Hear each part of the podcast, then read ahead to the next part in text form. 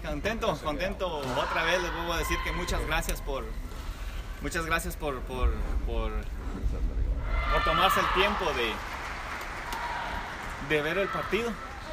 De suerte hoy pues no fue tan de madrugada en Guatemala, creo que fue a las 6 de la tarde en Guatemala, entonces eh, ahí sí que, que no se tuvieron que desvelar. A mí me tocó que despertarme temprano porque tuve que levantarme a las 6, de nada a las 6. Y bueno, agradecerles de todo corazón, no solo de, verme, sino que darme todo esa, ese apoyo y esa ayuda extra que yo necesito en la cancha para poder.